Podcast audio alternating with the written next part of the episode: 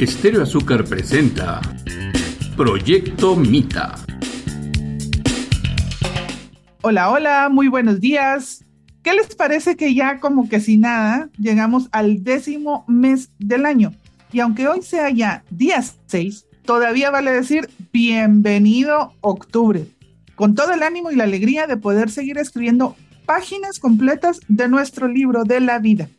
Les saluda su servidora, Carla Moscoso, que en este inicio de octubre debo confesar que me puse nostálgica al sentir este ligero cambio de clima que tuvimos, que en otros tiempos decíamos es que ya olía a vacaciones. Bueno, pero con este sentimiento de memoria de otras épocas, le doy bienvenida y buenos días a mi queridísimo Luis Pedro Lara. A ver, ¿a ti te hacía ilusión esta llegada de octubre con el consabido final del año escolar? Hola Carlita, eh, buenos días a ti y a toda la población y a todos nuestros oyentes fieles semana tras semana de Proyecto Mita. Y bueno, respondiendo a tu pregunta, pues claro que me hacía ilusión como, como a todos. Creo que después de un año cargado de cansancio, tareas y trabajos, eh, sí hacía la ilusión de llegar al final del año escolar. Luego del año escolar uno entra a la etapa universitaria y ya octubre ya no es lo mismo, o sea, ya es como, ah, sí tengo que seguir llegando. Incluso yo recuerdo que uno de mis años de, universidad, creo que todavía llegué a la primera semana de, diciembre entregando últimos proyectos. Eh, entonces, el cambio es, eh, es constante tanto en el tema escolar como en nuestra vida y a los que aún todavía pueden disfrutar de su octubre y su llegada a las vacaciones, hay que aprovecharlo. No, totalmente. Y no solo los estudiantes, sino también los papás descansan de las tareas, los llevadas al, colegio, a la escuela, que los materiales, que etcétera, etcétera, etcétera. Pero, y bueno, ¿y qué tal con esto del COVID y la pandemia? Que por lo menos el sector público anunció esta semana que el año escolar llegaba hasta diciembre. O sea que estamos hablando que falta un poquito, pero ánimo. el punto es no desfallecer, no dejar de aprender para que podamos ser parte de un mejor futuro para nuestro país. Pero bueno, realmente agradecemos muchísimo a las personas que se van sumando, que se están conectando, que ya le avisaron al vecino, que ya pasaron el WhatsApp, de decir, mira, ya empezó el programa, ya empezó el proyecto Mita, y, y que están aquí semana tras semana. Y agradecemos mucho también a las que se toman el tiempo de comentar las publicaciones, en tanto en nuestras redes sociales del programa de Proyecto Mita, que estamos en Facebook y en Instagram, así como Proyecto Mita, como los comentarios que dejan también en la transmisión en vivo que hace Estéreo Azúcar. Así que a partir de este diálogo en el que se escuchan activamente las partes, eso es un diálogo, escuchar y compartir ideas, hemos ido detectando algunas inquietudes latentes que permanecen en el sentir de muchos mitacos. Y es por ello que queremos ofrecerles información para que puedan analizarla e irla incorporando a su conocimiento general. Y justamente por esas inquietudes e ideas que están en el imaginario colectivo de las personas, queremos presentarles nuestro programa de hoy que hemos denominado de la imaginación a la realidad, sobre los mitos de la minería. Y para esta conversación está con nosotros nuevamente el ingeniero Santiago Correa, que es gerente del área de ambiente de Elevar Resources. Bienvenido, Santiago. Es un gusto tenerte con nosotros aquí en estos micrófonos. Gracias, Carla. Luis Pedro, nuevamente aquí compartiendo con ustedes. Así es, Santiago, bienvenido. Y nos dimos cuenta que a pesar de las muchas veces que has tenido la, oportunidad de compartir aquí con nosotros, no hemos tenido la oportunidad de compartir con nuestra audiencia acerca de tu experiencia y el por qué estás tan capacitado para hablar con la propiedad sobre los temas de la minería. Entonces, ¿nos podrías compartir rápidamente en términos generales cuál es tu experiencia en este campo de la minería? Bueno, Luis Pedro, primero, para entender por qué hablo tanto de medio ambiente, entonces entender mi formación profesional, ¿cierto? Entonces yo soy bachiller en ciencias naturales, ya hace muchos años, y también soy ingeniero ambiental y tengo una maestría en gerencia de empresas y dirección de proyectos y siempre he estado enfocado en la viabilización y dirección de proyectos, especialmente mineros. En minería llevo trabajando 18 años, la mayoría en proyectos mineros, viabilizando proyectos, diferentes proyectos de los que he participado, en níquel, en oro, plata principalmente, algunos de materiales de construcción. Y estuve dos años y medio también en una institución pública como asesor de un ministro de Minas en mi país de origen, en Colombia, en la Oficina de Asuntos Ambientales y Sociales, que nos encargamos de el tema de conflictividad social y ambiental relacionada con el sector minero en Colombia y coordinaba un proyecto de pasivos ambientales, que son esos impactos que quedan al final, especialmente de la minería o la extracción ilícita de minerales y que no se han resuelto. Entonces ahí aprende a uno lo bueno, lo malo y lo feo de este sector y ya él ha viabilizado alrededor de seis licencias ambientales mineras de proyectos grandes, medianos y pequeños y también gerencia empresas de ingeniería, entonces conozco también la visión desde la firma de ingeniería que tiene que diseñar el proyecto como del operador minero, como del proyectista minero. Ha estado en las distintas etapas del ciclo minero, pero la mayor cantidad de la experiencia que he tenido la ha desarrollado en depósitos metálicos de oro. Y vine precisamente aquí a Guatemala a elevar, pues a traer la experiencia de afuera, porque aquí no hay muchos casos, y traer los estándares. La mayoría de las compañías con las que he trabajado han sido canadienses, entonces traer pues ese estándar canadiense que es tan importante hoy en el sector minero y que es referencia en muchos países. Realmente eh, creo que fue esta semana, la semana pasada, Australia acogió eh, los, los él se llama TSM, que es como hacia la minería sostenible, son estándares canadienses, y ya Australia también los acogió. Y no, yo hago parte del equipo de, extranjeros que evalúa estos estándares a nivel internacional. Pareciera que vamos a hacerte o estamos haciéndote una mini entrevista de trabajo, pero no es eso. Está bien. eh, igualmente. Hablar con criterio, como dice uno, Carlos. Ah, sí, totalmente. Quería plantearte otra pregunta antes de entrar de lleno en el tema. ¿Qué consideraste o qué ponderaste como positivo para ti y aceptar venir a trabajar a Guatemala y Asunción Mita específicamente? Pues mira, primero el reto, el reto de viabilizar proyectos mineros que nunca es fácil, nadie quiere una mina cerca por los imaginarios que tenemos, pero porque las condiciones del país y de la región, sobre todo en este sector de Jutiapa, pues lo permitían, es un proyecto, y perdón la expresión que voy a usar para, para nuestros oyentes, pero es, es un proyecto fácil, en el sentido que no es un área protegida, no es un área con ecosistemas altamente sensibles que, que tengan un problema, no son zonas densamente pobladas que admite reubicaciones de población. Este proyecto no requiere reubicar absolutamente a nadie. Segundo, es plano. Yo vengo acostumbrado a trabajar proyectos de alta montaña. Es vinculado a proyectos que están a 4.500 metros de altura, a 3.000 metros de altura, a 1.000 metros de altura, en sitios con precipitaciones mucho más altas que esta. Entonces, al ver lo sencillo del proyecto, yo dije, aquí debe ser fácil técnicamente viabilizar un proyecto con todos los retos sociales que eso implica que no los estamos negando, pero aún así hay países que es mucho más complejo lo social. Y por eso decidí venirme y por, por la oportunidad de, de, una proyección internacional y de, y de cambiarle la visión a la minería, que en muchos países es muy cuestionada, pero que cuando por fin se logra eh, realizar de manera adecuada puede cambiar muchas vidas. Y bueno, he estado involucrado en varios proyectos que hoy le ha cambiado vidas a, a varias municipalidades. Y ese reto hizo que decidiera venirme para Guate. Y segundo, pues también el idioma, la cercanía, la condición cultural de Guatemala no difiere mucho de mi país de origen, que es Colombia. De hecho, para los que no sabían, dato importante, el país que más invierte en eh, inversión extranjera en Guatemala se llama Colombia. Más del 33% del Producto Interno Bruto aquí se produce gracias a compañías colombianas. Y, y es porque somos países muy parecidos, muy cercanos, tenemos intercambios comerciales importantes con Guate y eso hace que, que le cojan un cariño especial a, a, esta tierra chapina y por eso estamos aquí y, y seguiré aquí convencido de que podemos aportar al desarrollo del país. Y antes de entrar en materia, Santi, una última pregunta. ¿Qué es lo que más disfrutas de estar en esta industria minera? Ay, que uno no se aburre, Luis Pedro. Todos los días sale algo distinto. Si alguien quiere buscar un nicho de trabajo que no sea monótono, las industrias extractivas son esas y la minería más. Siempre sale quien trabaja en manufactura, pues habrá que si yo soy el operador de la troqueladora, que es la que corta metal, pues todo el día corto metal y corto metal y corto metal.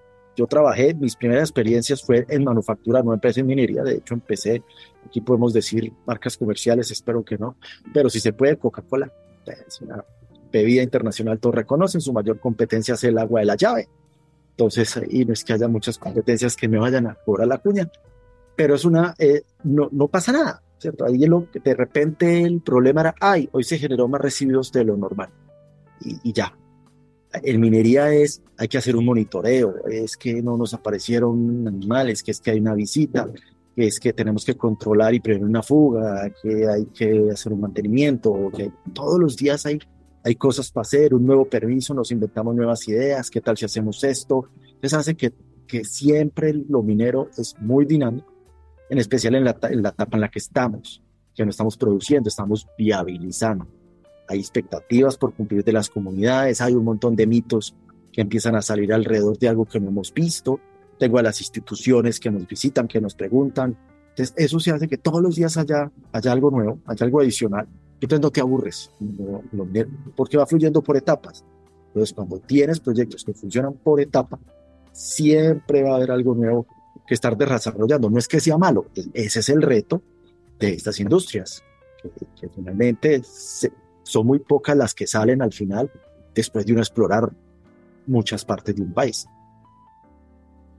Y precisamente eso gira en torno al tema de hoy y es la constante evolución del tema minero y cómo pues esa misma constante evolución la trasladamos al día a día de cada uno de los que formamos parte de esta industria y bueno, ya entrando en materia, les comentábamos el tema anterior, pero les invitamos a que se pongan cómodos, que traigan un vasito de agua. Tenemos que hacer una pequeña pausa comercial, pero ya regresamos con más aquí en Proyecto Mita. Nos alegra que sigas con nosotros en la estación más dulce de Jutiapa. Continuamos.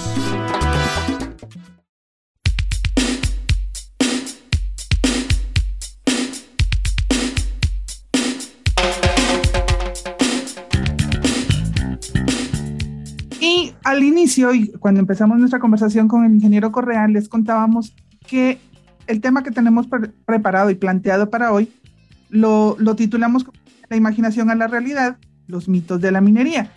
Y con esto en mente, Santiago, te pregunto, ¿por qué algunas personas cuando les hablan de minería solo imaginan cosas negativas? Mira, eso es muy sencillo. El ser humano siempre se opone a lo que no conoce. Y cuando consulta, no consultamos bien. Entonces, normalmente solemos consultar impactos de la minería. Hoy que está el Internet, pues es peor porque más información hay de cosas malas.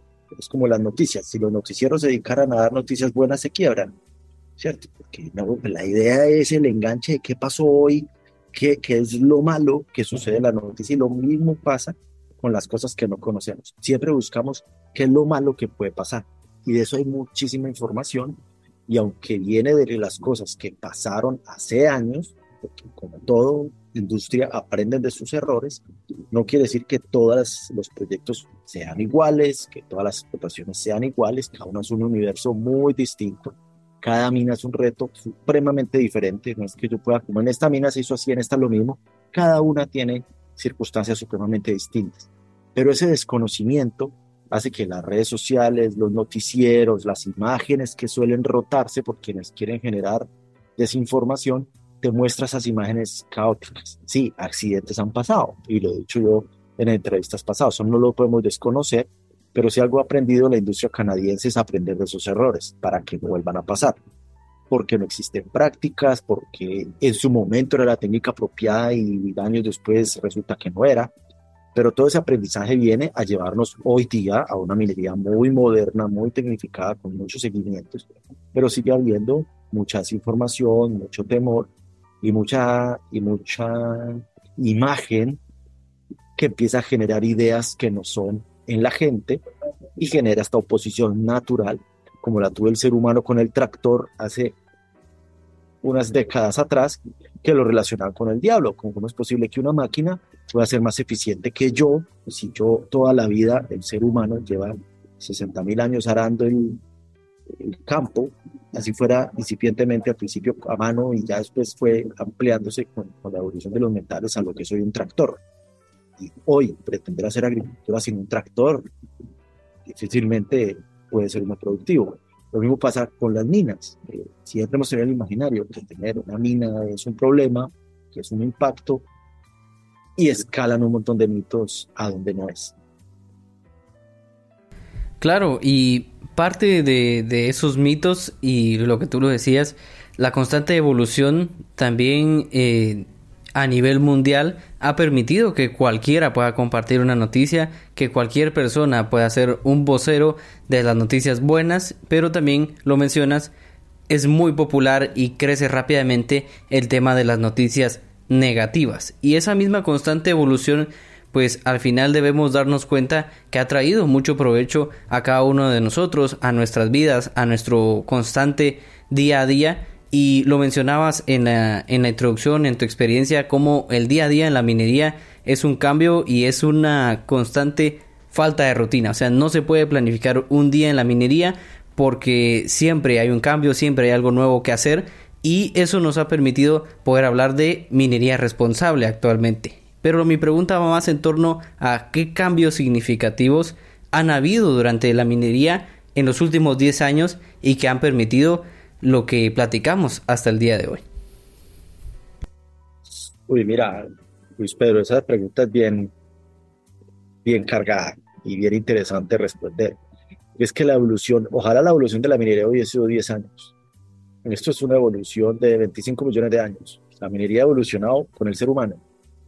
A medida que el ser humano ha necesitado los minerales, ha evolucionado. El ser humano empezó con la edad de piedra, después la edad de bronce, la edad de hierro, después la era industrial con la máquina de vapor. La máquina de vapor sin los metales no hubiera existido. Sin la máquina de vapor no existirían hoy los motores a diésel, ni la industria, ni hubiéramos llegado al espacio, ni existirían los barcos que, transatlánticos, nada.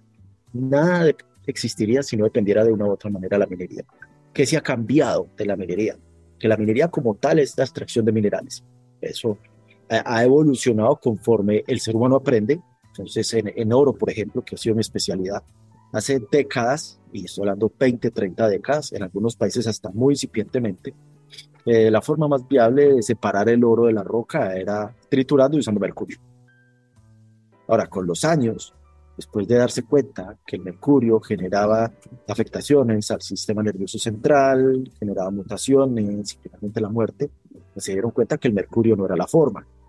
La minería tiene la ventaja que es capaz de hacer ingeniería y desarrollo e innovación entonces, innovando, se encontraron y después de probar distintas formas, que existen otras sustancias que no son tóxicas hasta ese nivel como el mercurio, que el mercurio es un elemento que no se puede tratar, es, es elemento puro como tal, como puro es tóxico como otros metales, pero existen otras sales que sí permiten ese tipo de, de separación y que bien manejadas no producen esos impactos. Y esos son desarrollos no de 10 años, son de hace 20 años pero desde el 2006 hacia acá se empezó a ver, y tal vez un poco antes, desde la inversión de los proyectos grandes mineros, que lo social y lo ambiental son una circunstancia de riesgo para cualquier inversión de capital en cualquier industria, no solo en la minera. Desde ahí empiezan a nacer una serie de estándares, como los principios de Ecuador, que es para los bancos, o las normas de desempeño de la Corporación Financiera Internacional para los proyectos que se quieren financiar con este tipo de entidades. Y muy recientemente, hace unos años para acá, lo mismo, porque cada vez la industria va viendo las expectativas de las comunidades. Entonces salen iniciativas como eh, de oro responsable, que hay unas nuevas estrategias para las compañías que solo producen oro, para que sea de manera responsable, transparente, que toda la línea de, producción, comercialización, sea no pública, pero totalmente transparente en su procesamiento, en el tema de transparentar la información a las comunidades, porque ese es el otro problema, es que cuando la comunidad no visibiliza el beneficio o, no lo ve, o para dónde es que se fue la planta, o dónde fue el pisto, como decimos aquí en, en Chapín, pues la gente cuestiona y dice, pues qué beneficio va a tener si, si se está desapareciendo el recurso, o digámoslo de frente como dice la comunidad, porque no lo decimos nosotros como empresa, lo dice la comunidad, se roba la plata, se va a desaparecer. Que es que la corrupción hace que el recurso no se vea. Existen, empiezan a nacer estrategias de transparentar esa información, modestia aparte también, eh, dentro de esa experiencia que hablábamos al principio, hice parte de la Secretaría de Transparencia de la Presidencia de la República en Colombia, donde estábamos haciendo la famosa revisión del EIT internacional, que es una, eh, una forma de transparentar la información. ¿Qué se busca aquí? Que las compañías, y Guate ya está avanzando en eso, ya hay otros países mucho más avanzados, que las empresas transparentan su información y dicen, mire, yo produje tanto oro o tanto plata o cobre o lo que sea que produzca y pagué tanto en impuestos el año pasado. Esto fue todo lo que pagué yo públicamente. Es un informe público. Y pagué tanto en regalías y pagué tanto en empleo y pagué tanto en esos otros impuestos que, que cada país tiene dependiendo de esa estructura, pero transparento cuánto pagué. Pero el Estado, como gobierno, también tiene que transparentar qué hizo con esos recursos. Entonces, en el caso de Colombia, hay una, por ejemplo, en el caso de las regalías, hay una plataforma donde uno puede ingresar y verificar cuánto se invirtió en cada departamento, cuáles son los, de cuánto fue el contrato, quién es el dueño del contrato, y toda esa información pública solo para las regalías, a dónde se está yendo cada peso, en este caso en Guatria, cada quetzal, a dónde se está yendo y qué se está gastando.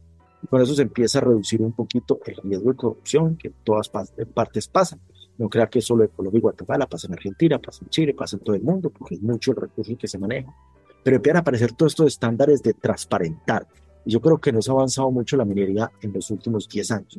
Más allá del avance tecnológico, que todos los días va cambiando, Luis Pedro, salen nuevas tecnologías, y no solo por lo ambiental, o sea, por optimizar el proceso porque parte de la sostenibilidad es recuperar la mayor cantidad posible del mineral a extraer, porque si yo voy a generar un impacto, lo mínimo que voy a hacer es recuperar la mayor cantidad posible de mineral, para después poder eh, resarcir el daño si llegar a ver lo que, no es el escenario ideal, es el impacto, que lo controlo y lo digo, pero transparentar esa información y avanzar en cómo proteger a las comunidades, la seguridad de los trabajadores, la seguridad de las comunidades, la biodiversidad, por ejemplo, es algo que hoy pesa mucho en el estándar internacional. Hace 10 años, 15 años era el cambio climático. Todos escuchamos cambio climático, cambio climático, que, los, que tal glaciar se va a derretir, no se ha derretido hoy, pero sigue la discusión del cambio climático. Eh, si lo miramos desde años geológicos, otros geólogos dirían cambio climático no existe, han habido peores condiciones, pero es una discusión compleja la que vamos a, podríamos caer aquí, pero son tendencias, ¿no? Entonces hay quienes hablan del cambio climático o podemos hablar de una variabilidad climática más compleja, entonces huracanes más complejos. Pero ya hoy, después del COVID, entonces ahora es el colapso de la biodiversidad. Entonces empiezan a aparecer tendencias que hacen que nosotros en las minas miremos cuáles son esas tendencias y cómo mis medidas ambientales y el relacionamiento con las comunidades también atienden esas necesidades, esas percepciones que tienen las comunidades para hacerlo de manera responsable. Entender esa dinámica hace que se empiece a crear esa, e, ese eslogan de minería responsable, que muchas veces ni sabemos qué es. Así, ah, son minería responsable. ¿Y qué es eso? No? Yo creo que en eso es lo que ha avanzado mucho en los últimos 10 años, más allá de lo tecnológico. En eso se avanza día a día. Hay camiones autónomos que se mueven dentro de túneles autónomos, quiere decir sin piloto, ¿no? se mueven solitos desde un computador en una oficina. Ya eso existe, como existen los drones. En minería también. Entonces, más allá de lo tecnológico, yo creo que es en, el, en entender el relacionamiento comunitario, sus percepciones y hacer cada vez mejores manejos ambientales. Es lo que más avanzado la minería en los últimos 10 años. Gracias, Santiago. Y justo tú mencionabas todo el desarrollo de la minería que no es de 10 años ni de 20, sino de millones de años. Y, y de hecho, pues hace algunos siglos, la minería como tal empezó como algo muy artesanal, pero ahora es una actividad precisamente vinculada al avance tecnológico. ¿Qué reflexiones tienes tú acerca de esta, de esta mancuerna entre minería y tecnología? Mira, esa discusión eterna de, la, de lo artesano de la minería no ha terminado. Hay partes del mundo donde sigue existiendo la minería artesanal y hay que respetarla como tal. Incluso la minería artesanal debe tener unos mínimos de cumplimiento ambiental. Pero todo el mundo se imagina que lo artesanal es muy reciente, que, eh, perdón, que es muy antiguo, que las grandes minas existen hasta ahorita. Yo quisiera ver cómo hicieron las pirámides de Egipto, pues eso, eso no fue nada artesanal. Y y no nos vamos hasta Egipto entonces, entonces vámonos aquí a hacer Tikal. porque hubo un momento en que esas, esas megalitos con los que se construyeron vinieron de algún lado, si no se fabricaron ahí, los cortaron en un sitio, los llevaron y los pusieron ahí, y eso tuvieron que haber hecho un gran movimiento, ¿cierto? Entonces eso de artesanal no tenía nada. Ahora, si yo me voy a los primeros hombres primitivos, que en el caso de Mesoamérica utilizaban el jade como, como cuchillo, también como ornamento, aquí muy incipiente el oro, pero Sudamérica, por ejemplo, el oro era, no, no tenía valor hasta que llegaron los españoles. Era un ornamento que nuestras comunidades indígenas utilizaban como prestigio para quienes tenían un rango más alto y, ni siquiera era un tema de trueque, ¿cierto? No, no tenía un valor económico, un valor cultural. Con los años y con, con, el avance de la tecnología, como lo decías tú, Carla, eh, los metales empiezan a volver valor. Entonces, en la edad del bronce, la edad de hierro, todavía era un tema de la, la, economía era un trueque. Hasta la edad del bronce se iban a generar las primeras monedas, que ya, ya se empezó a mirar el concepto de economía. Y entonces empieza a ver que quienes tienen los recursos dominan economías, pueden crecer más y la minería se empieza a volver un negocio, ya no, no una necesidad. Antes era yo minaba la roca para cazar, para cortar, para construir mis casas que eran en, piedra y madera, las primeras casas hasta que el hombre se inventó el ladrillo, por ejemplo, entonces ya empiezan a tener otro tipo de construcciones distintas, las construcciones megalíticas que existieron hace montones de años, las pirámides mesoamericanas, las pirámides de Egipto, incluso esta misma muralla china, son condiciones megalíticas que son grandes cantidades de roca. Pero cuando ya se empieza a ver que el desarrollo tecnológico de los metales empiezan a ayudar a la evolución, y se lo dije una vez a alguien aquí en el centro de visitas que nos visitó, ¿cierto? Que qué de bueno le ha traído la minería a la gente. Y es que más que la comodidad de tener una casa, tecnología, celulares, carros y todo lo que nos implica de comodidad es gracias a la minería, porque el desarrollo de los metales es lo que hoy nos llevó a ser ser humano. Entonces, eso es una, una constante transición. muchos países discuten que no quieren más industrias extractivas del carbón o, hidrocarburos porque nos vamos a pasar para las, la famosa transición energética de tecnología limpias. Los metales, las minas son súper claves en la transición energética porque el cobre, todos los conductores de electricidad, los cables, por así llamarlos, que necesitamos para un carro eléctrico, para una turbina eólica, todo necesita cobre, el litio para las baterías, el molibdeno, o sea, vamos a necesitar un montón de metales, el mismo oro como superconductor, porque el oro no es solo para joyería y porque es un metal que no se oxida, que es una de las peculiaridades, porque el oro vale tanto, porque no se oxida, a diferencia de otros dura para siempre así, muchas economías hoy respaldan su economía en el oro. Eso hace que empiece a generarse parte de la, la economía de lo que es hoy el mundo.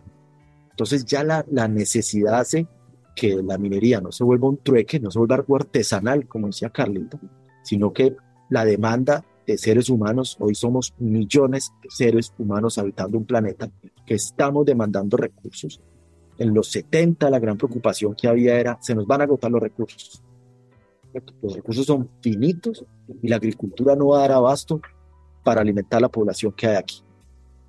30 años después, avanzó la tecnología, tractores mucho más eficientes, empaquetadoras más eficientes, avanzamos en la creación de semillas de más alta reproducción, de mejores condiciones, algunas las critican que, pueden ser riesgo de cáncer, y empiezan a aparecer todos esos mitos que hasta incluso la misma agricultura, y nos damos cuenta que gracias a la tecnología y el avance tecnológico que lo aporta en gran medida la minería, se logró la meta de seguir manteniendo una población que crece y crece y crece y crece y aún así hay con qué alimentarla. Entonces, ¿qué pasó? Que es que después de los 70 el problema fue que como se industrializó todo desde antes de los 70 y el, la quema de combustibles fósiles era tan compleja, entonces se dijo, ah, entonces ya el problema no es que se nos va a acabar la tierra para alimentar a la gente, ahora el problema se llama cambio climático. Las emisiones de toda la industria que están quemando carbón, y todos los carros y los combustibles provenientes de los hidrocarburos están cambiando la capa, afectando la capa de ozono, generando calentamiento global y entonces ya ahora la tendencia se llama calentamiento global. El ser humano empieza a buscar soluciones. Optimizamos los motores, se optimizan las térmicas, cada vez es menos la, la generación de, de gases a, a, la capa de ozono y a la generación de del monóxido de carbono que genera este calentamiento global y empiezan a aparecer tecnologías limpias que toda la vida han existido. Los carros eléctricos no los inventaron ahorita. De hecho, antes de los carros a gasolina ya existían los carros eléctricos, si no sabían el dato. En los 1800 ya habían carros eléctricos. Simplemente buscamos la comodidad. El ser humano busca la forma de ser cada vez más eficiente y hoy, hacia las tecnologías limpias, las minas y los metales siguen siendo un elemento clave para el desarrollo de eso. Entonces vamos a necesitar las minas, Luis Pedro y Carla, querámoslo o no, artesanal o no, industrial o no, el ser humano las va a necesitar. ¿Cuál es la ventaja de la minería empresarial comparada con la artesanal? Que está muy regulada, tiene licencias ambientales en todos los países, casi todos los países del mundo, a minería le condicionan licencias ambientales. Las grandes minas necesitan inversión internacional, que están vigiladas por estándares internacionales. No se puede hacer cualquier cosa como se hacía años atrás. Recuerden que, que hasta la Segunda Guerra Mundial simplemente uno explotaba por necesidad, industrialización, crecer y tener capacidad bélica. Este mundo se lo dividieron después de 1945. Muchas de esas antiguas minas, incluso en Corea, hubo grandes minas de carbón que se explotaron sin estándar por el afán de pasar una guerra. Hoy hay muchas minas en Corea que se cerraron y son resorts cinco estrellas que generan más empleos que lo que generaron en su momento las minas. O sea, existen alternativas. Alemania hoy, la región de Lausitz, donde tenían grandes minas, las minas más grandes del mundo de carbón estaban allá, sin el mejor de los estándares, porque obedecían a una condición, estamos en guerra, hay que avanzar.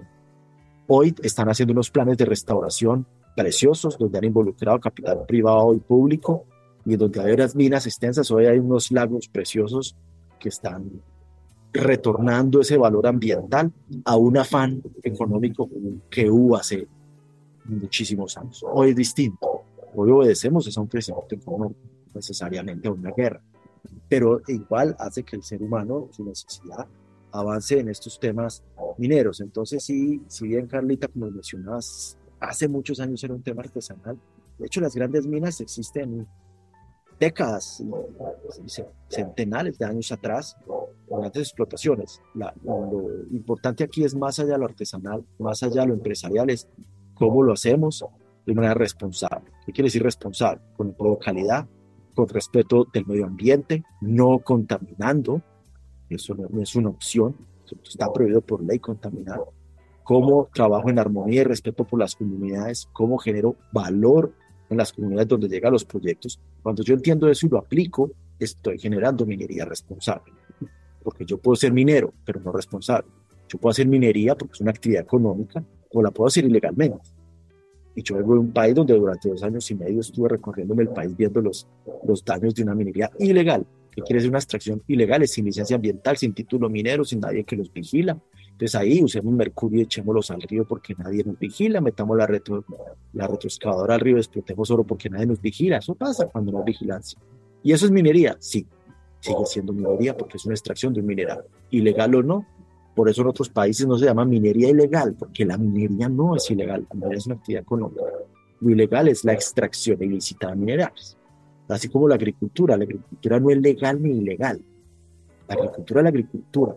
Yo puedo tener cultivos ilícitos o puedo tener eh, agricultura en áreas protegidas donde no puede haber eh, agricultura y es ilegal. Lo mismo pasa con la minería, son las mismas reglas. Hay sitios donde sí se puede, hay sitios donde no se puede, actividades que sí se permiten, actividades que no se permiten.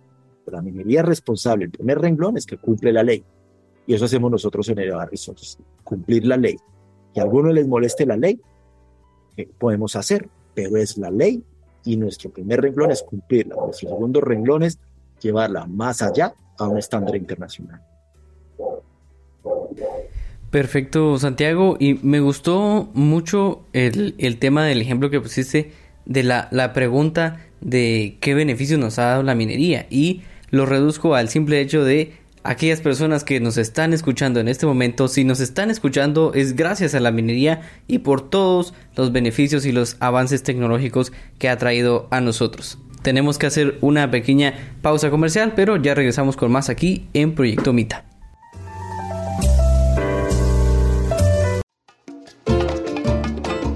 Esto es Proyecto Mita. Continuamos.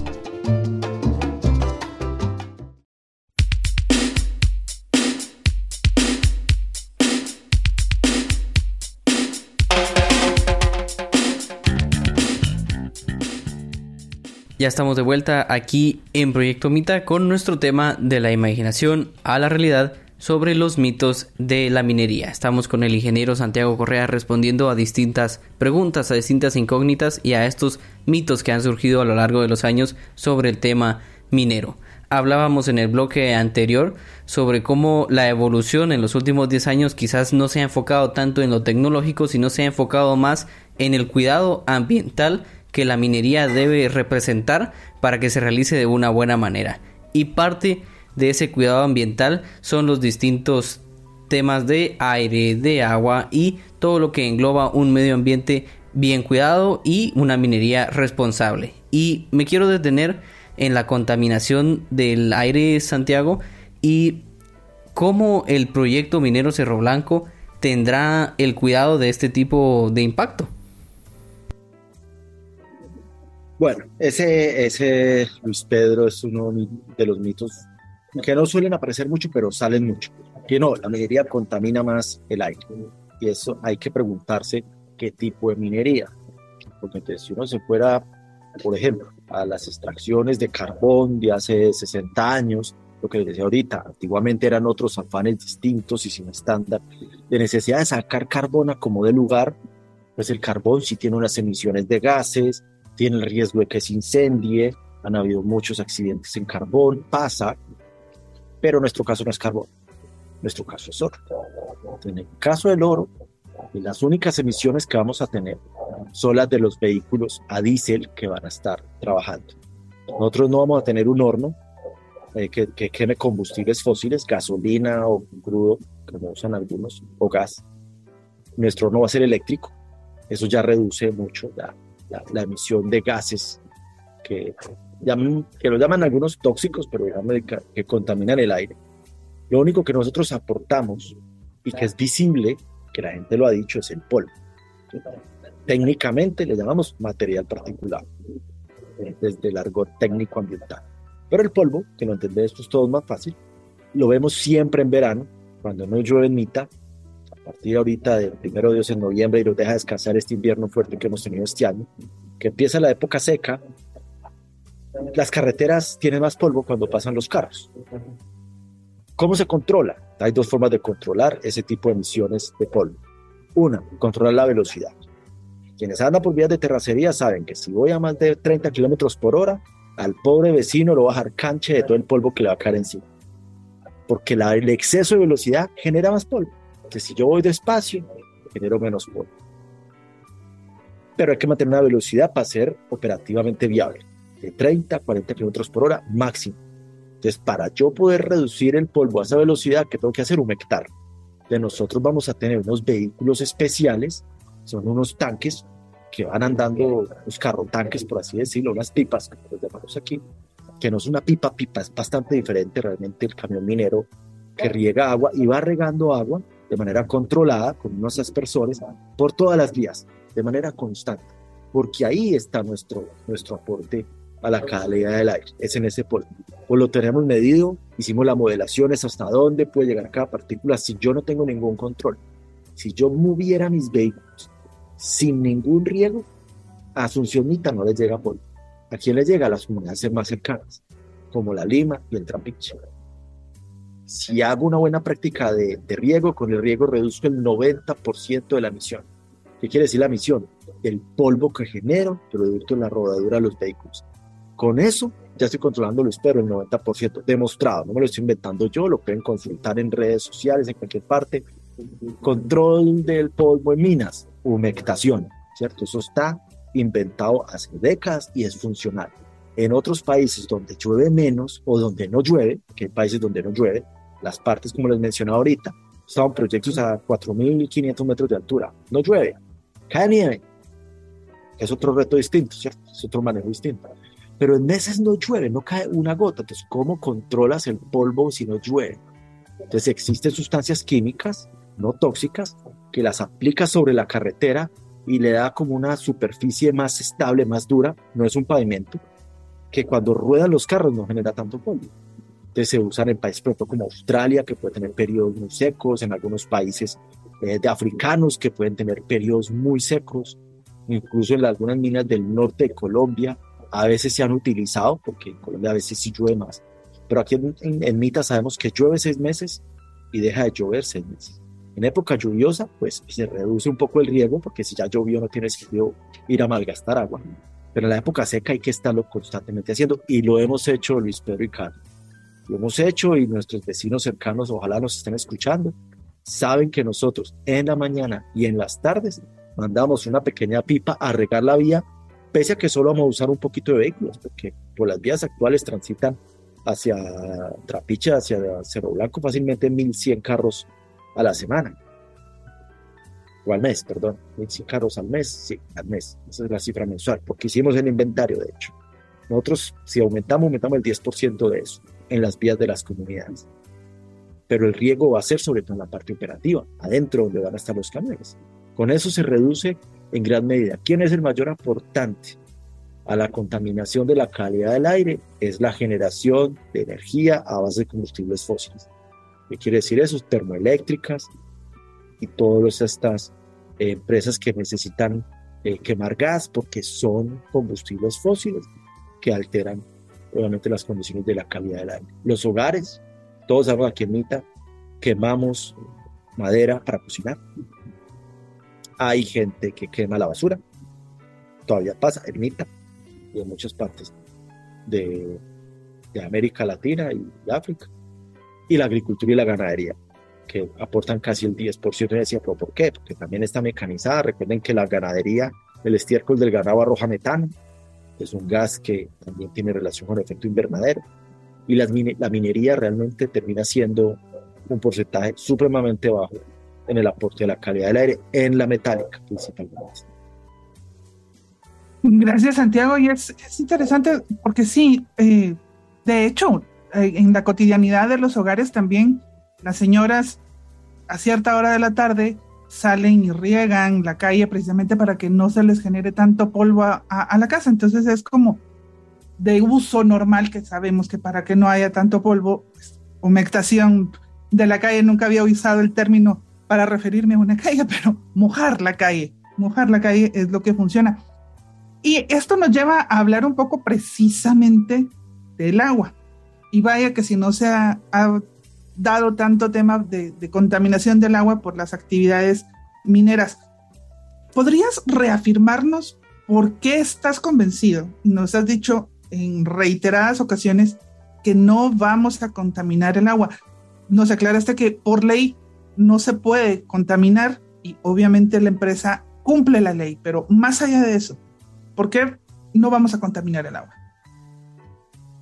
La primera que acabas de decir es la primera. Eso sí, lo seguiremos reiterando, lo seguiremos diciendo. Mi equipo de trabajo también lo dice. La primera, la ley en Guatemala lo prohíbe. Hay países donde no tienen reglamentado el tema aguas.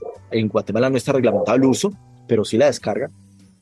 Y eso implica que aquí el que contamina paga, aquí y en muchos países. Hasta los de los estándares más malitos, el agua en el mundo se está volviendo un derecho universal. Y como tal, la prioridad de protección está por encima de cualquier actividad económica. Entonces, por eso los países reglamentan, ¿qué reglamentan? Ponen leyes y normas que restringen la contaminación y Guatemala no es la excepción.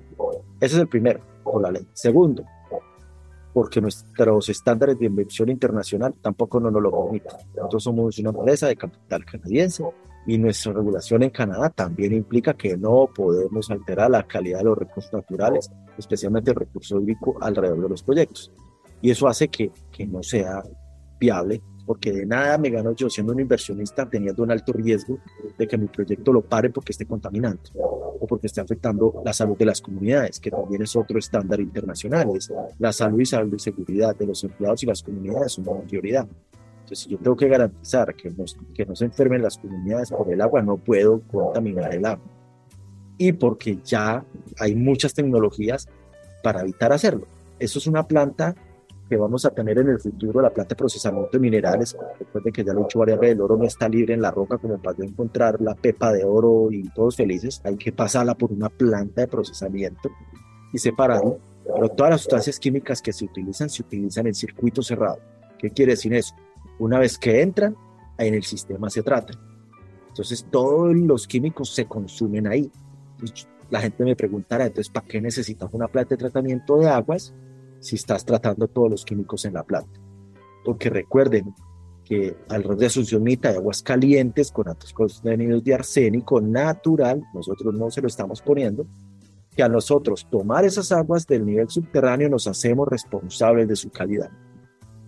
Y nos obliga la ley, por lo reitero, a tratarlo.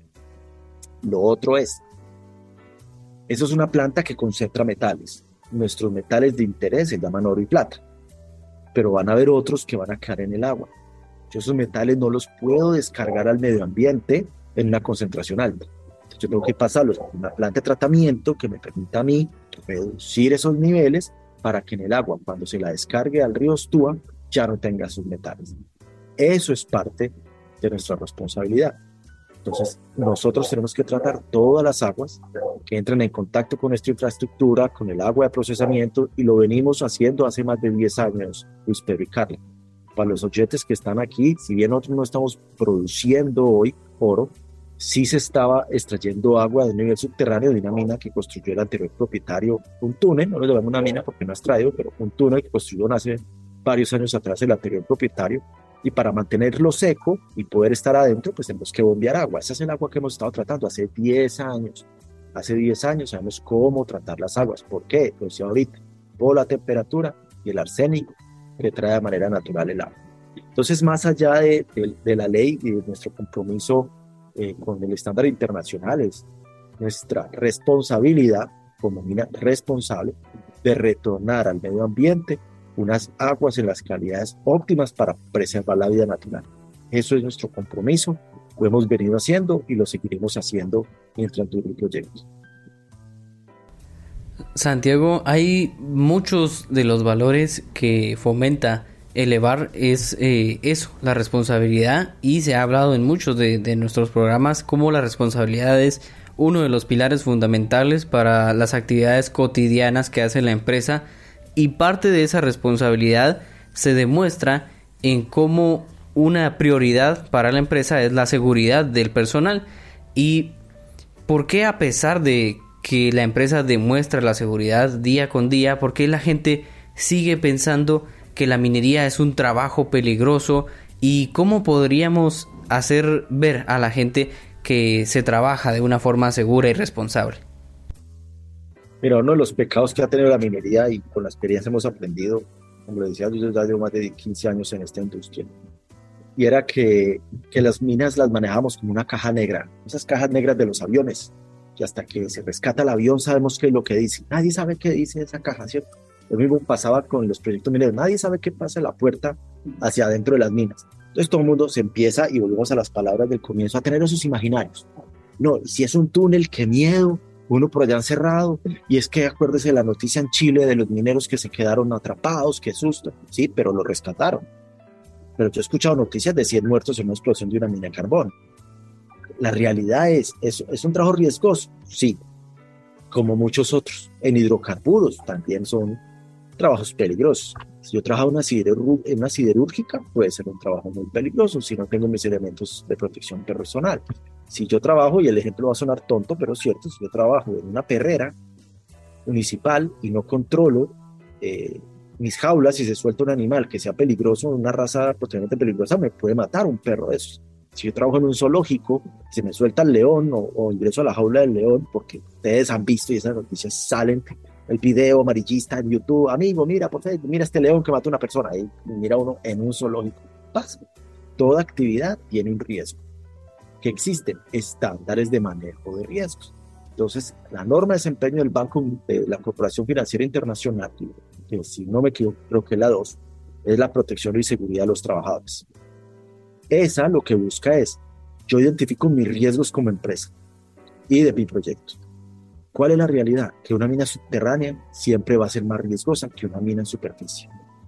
Por obvias razones. Estás en un espacio confinado, los gases hay que controlarlos más. Son espacios oscuros donde necesitas una iluminación especial. En el caso de nosotros son aguas muy calientes con un ambiente térmico, quiere decir de sensación de temperatura muy alta, que fácilmente puede generar accidentes. ¿Por qué nos pasamos, queremos pasar a una superficie? Porque es más seguro. el riesgo de que a mí me caiga encima un bloque se va a reducir al máximo porque yo no voy a estar caminando debajo de un bloque de roca encima. Esos casos han pasado y me han pasado en otras empresas, donde tristemente han habido fatalidades porque se hace un mal manejo y se aplasta una persona. ¿Qué es el estándar? No, conozco otros, otras minas con las que estoy involucrado que durante tres años el único accidente que hubo fue que un perro mordió a un guarda de seguridad. Entonces, si yo tengo un buen manejo de mi seguridad y salud de mis trabajadores, reduzco los riesgos. Ojo que no estoy diciendo que sea peligroso, y ese es el mito, Luis Pedro. La gente dice, no, es que el trabajo mío es peligroso. Peligroso es cualquier labor.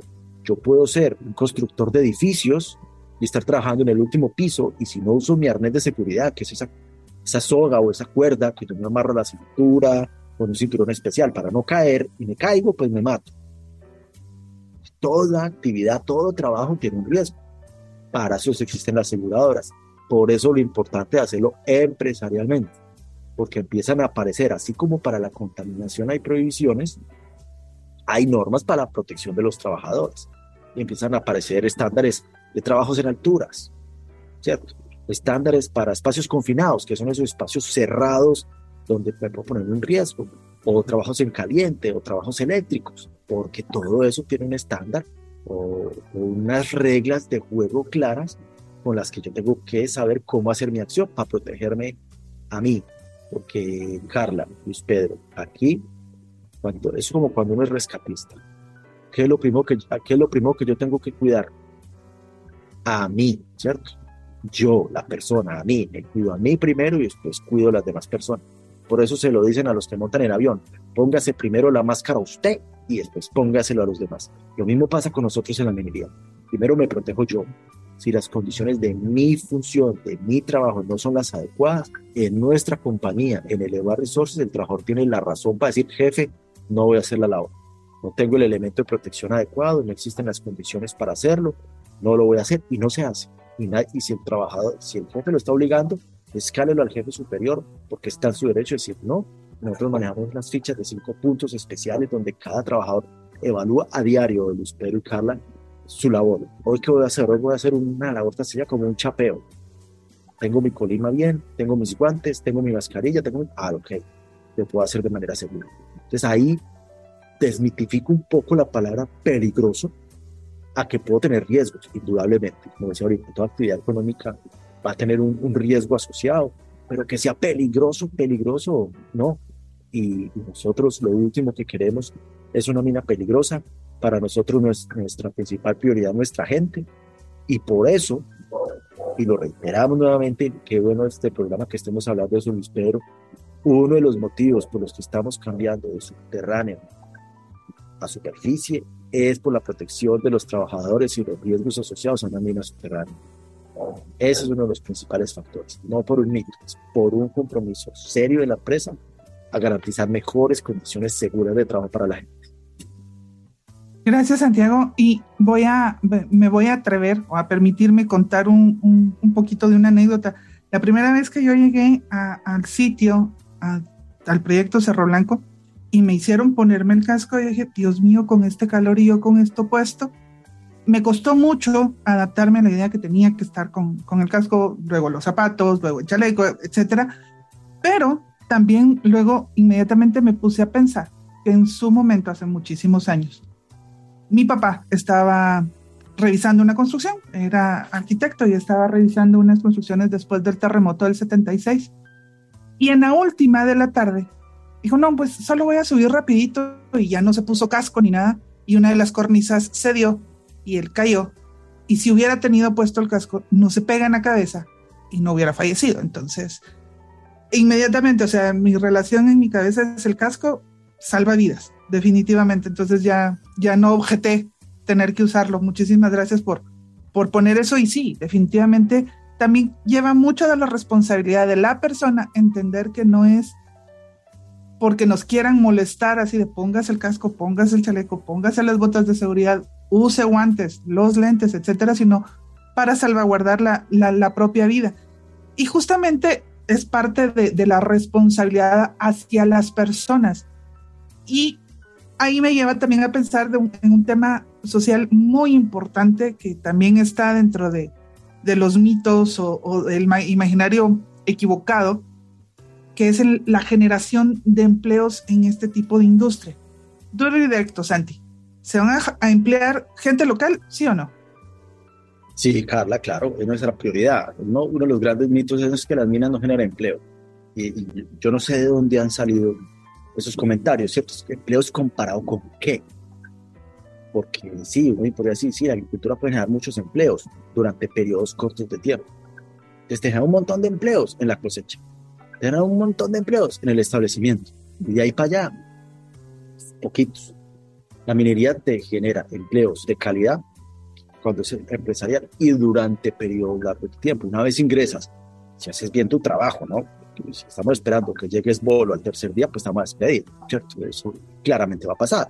Pero si yo me desempeño adecuadamente en mis labores y, hago mi función, voy a estar durante todo el, tiempo de la mina, más todos los beneficios que esto trae. Nosotros estimamos, Carla, eh, en la etapa de construcción del proyecto, primero Dios y sale la licencia ambiental y todos los permisos asociados a, a, este proceso, alrededor de mil empleos. Y en la etapa operativa, 600 empleos. Estos son empleos que en la, en la construcción sí van a rotar, porque recuerden que son necesitamos electricistas, necesitamos mecánicos, electromecánicos, inicialmente albañiles, gente que haga movimiento de tierra, pero una vez empieza la operación, pues vamos a necesitar un operador de planta, gente que nos ayude con las sustancias químicas, gente que nos ayude a montar los explosivos, las redes, el mantenimiento, ya se vuelven un poco más estables, con, con la posibilidad incluso de ascender. Y nuestra prioridad siempre ha sido maximizar el trabajo local. Y por eso en su momento iniciamos a hacer eh, procesos de capacitación con INTECAP, de lo cual ya hemos hablado aquí en el programa, que tristemente los tuvimos que suspender, sí, lo tuvimos que suspender por la coyuntura actual por la que pasa la compañía, esperando la licencia ambiental y la aceptación de las comunidades, lo cual queremos seguir informando a las gentes desde la legalidad, como decía al principio, de, nuestra presencia en el municipio. Pero una vez eh, pasadas estas etapas, nuestra prioridad es, ojalá, contratar a la mayor gente del área de influencia del proyecto, en este caso de Suciomita, y si no la encontramos porque la gente está ocupada en otras cosas, porque no se formaron, pues empezaremos a expandirnos al departamento y después al país. Y finalmente, pues si no encontramos un talento local específico, pero lo buscaremos internacionalmente. Pero la prioridad siempre ha sido formar a la gente miteca. Y una de las ventajas del método de explotación es que va a generar más empleo. En subterráneo va a ser la mitad de las personas. Aquí estamos, vamos a contratar ya al doble de lo que originalmente estábamos pensando y tendremos que formarlos para el trabajo. Yo no puedo pretender que alguien venga a operar una planta, pues si no tiene experiencia en planta, ¿cierto? Lo tenemos que formar. Y, y seguimos con la convicción de abrir a futuro el otro año, primero, si todo sale bien, de reanudar otra vez esos procesos educativos que tenemos con el UNTECAP y empezar a abrir nuevos procesos. Notamos que la gente se motive, vaya, costó bastante encontrar un, grupo para el INTECAP y ojalá la gente nos esté escuchando y cuando esto se dé se motiven, porque en serio que costó buscar la gente, casi que obligada, pues empujándola para que se inscribieran. Esperemos que la gente se motive realmente porque brinda muchas oportunidades de empleo. Evolución constante, seguridad y responsabilidad son algunas de las palabras clave que podemos destacar de muchas de las respuestas que nuevamente te agradecemos, Santi, que te tomes el tiempo de resolver para nosotros y para nuestra audiencia aquí en Proyecta Mita. Y nuevamente te queremos agradecer tu tiempo y la disponibilidad que nos das y el interés que muestras siempre de estar aquí apoyándonos semana tras semana. Y una notita chiquitita. Esta fue mitos número uno, porque esto es una conversación el doble de larga y así que te comprometemos desde ya, Santi, para poder abordar una segunda parte de todos estos mitos y poder compartir también con nuestros oyentes. Claro que sí, Carlita, muchas gracias. Y a ti, Luis Pedro, también. Aquí seguimos informando, aquí es un tema de, de aprendizaje, como siempre lo he dicho yo en todos los proyectos que están involucrados. Cuando la gente por fin está empezando a entender, ya nosotros nos estamos cansando. Aquí no nos podemos cansar, aquí vamos a seguir incansablemente informando a las comunidades, desmitificando toda esa mala información que llegue de afuera, con verdades sectoriales, otras verdades internacionales, y verdades nuestras propias de nuestro propio proyecto. Ahí las vamos a tener. Y valga la invitación y la cuña, como siempre lo, lo decimos, abiertas las puertas en el centro de visitas de Elevar Resources. Vayan, allá está el personal siempre disponible para atender las dudas que tenga la gente, que atender un poco más del proyecto, de, pronto todos estos mitos que escuchan, compártanlos aquí con, con toda la humildad. Eh, esto no es para que entremos al juego, como me decían a mí también hace tiempo con unas comunidades. Venga, pongámonos de acuerdo en que usted me cree mis mentiras y yo le creo las suyas. Esto simplemente es un tema de, eh, puede que no estemos de acuerdo, pero aprendamos a, a, vivir en convivencia. Yo creo que el primer acuerdo que podemos hacer con algunos actores es que no vamos a estar de acuerdo, pero con transparencia nos entendemos. Y ese es el mecanismo perfecto para desmitificando información que se puede consultar, que la pueden verificar. Y nada, aquí feliz de venir a aportar, a, a aportar un granito de arena en el humilde conocimiento que he adquirido en estos buenos años de experiencia en el sector y que cada vez sí aprende mucho más de cada proyecto. Como siempre lo reiteramos, el objetivo principal de Proyecto Mita fue en su nacimiento, sigue siendo y seguirá siendo informar de forma clara a toda la población de Asunción Mita. Así que vamos a ir a otro pequeño corte comercial y ya regresamos con mucho más aquí en su programa. Nos alegra que sigas con nosotros en la estación más dulce de Jutiapa. Continuamos.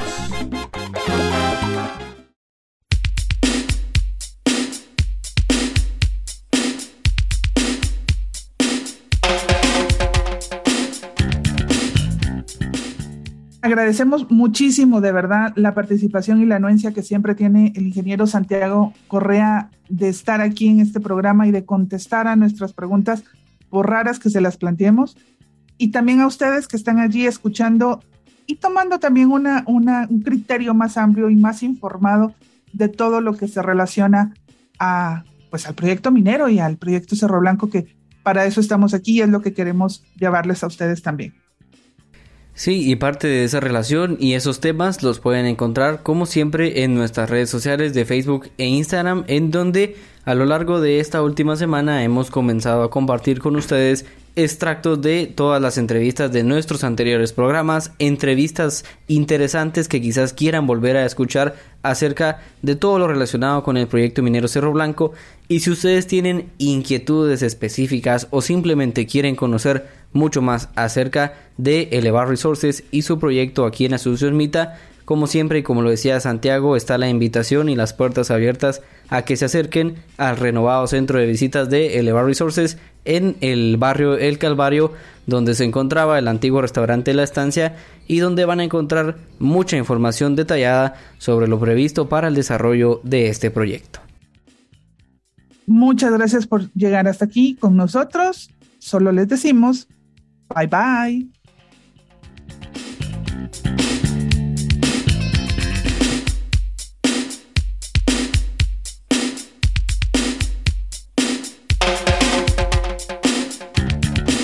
Proyecto Mita es una producción de Elevar Resources.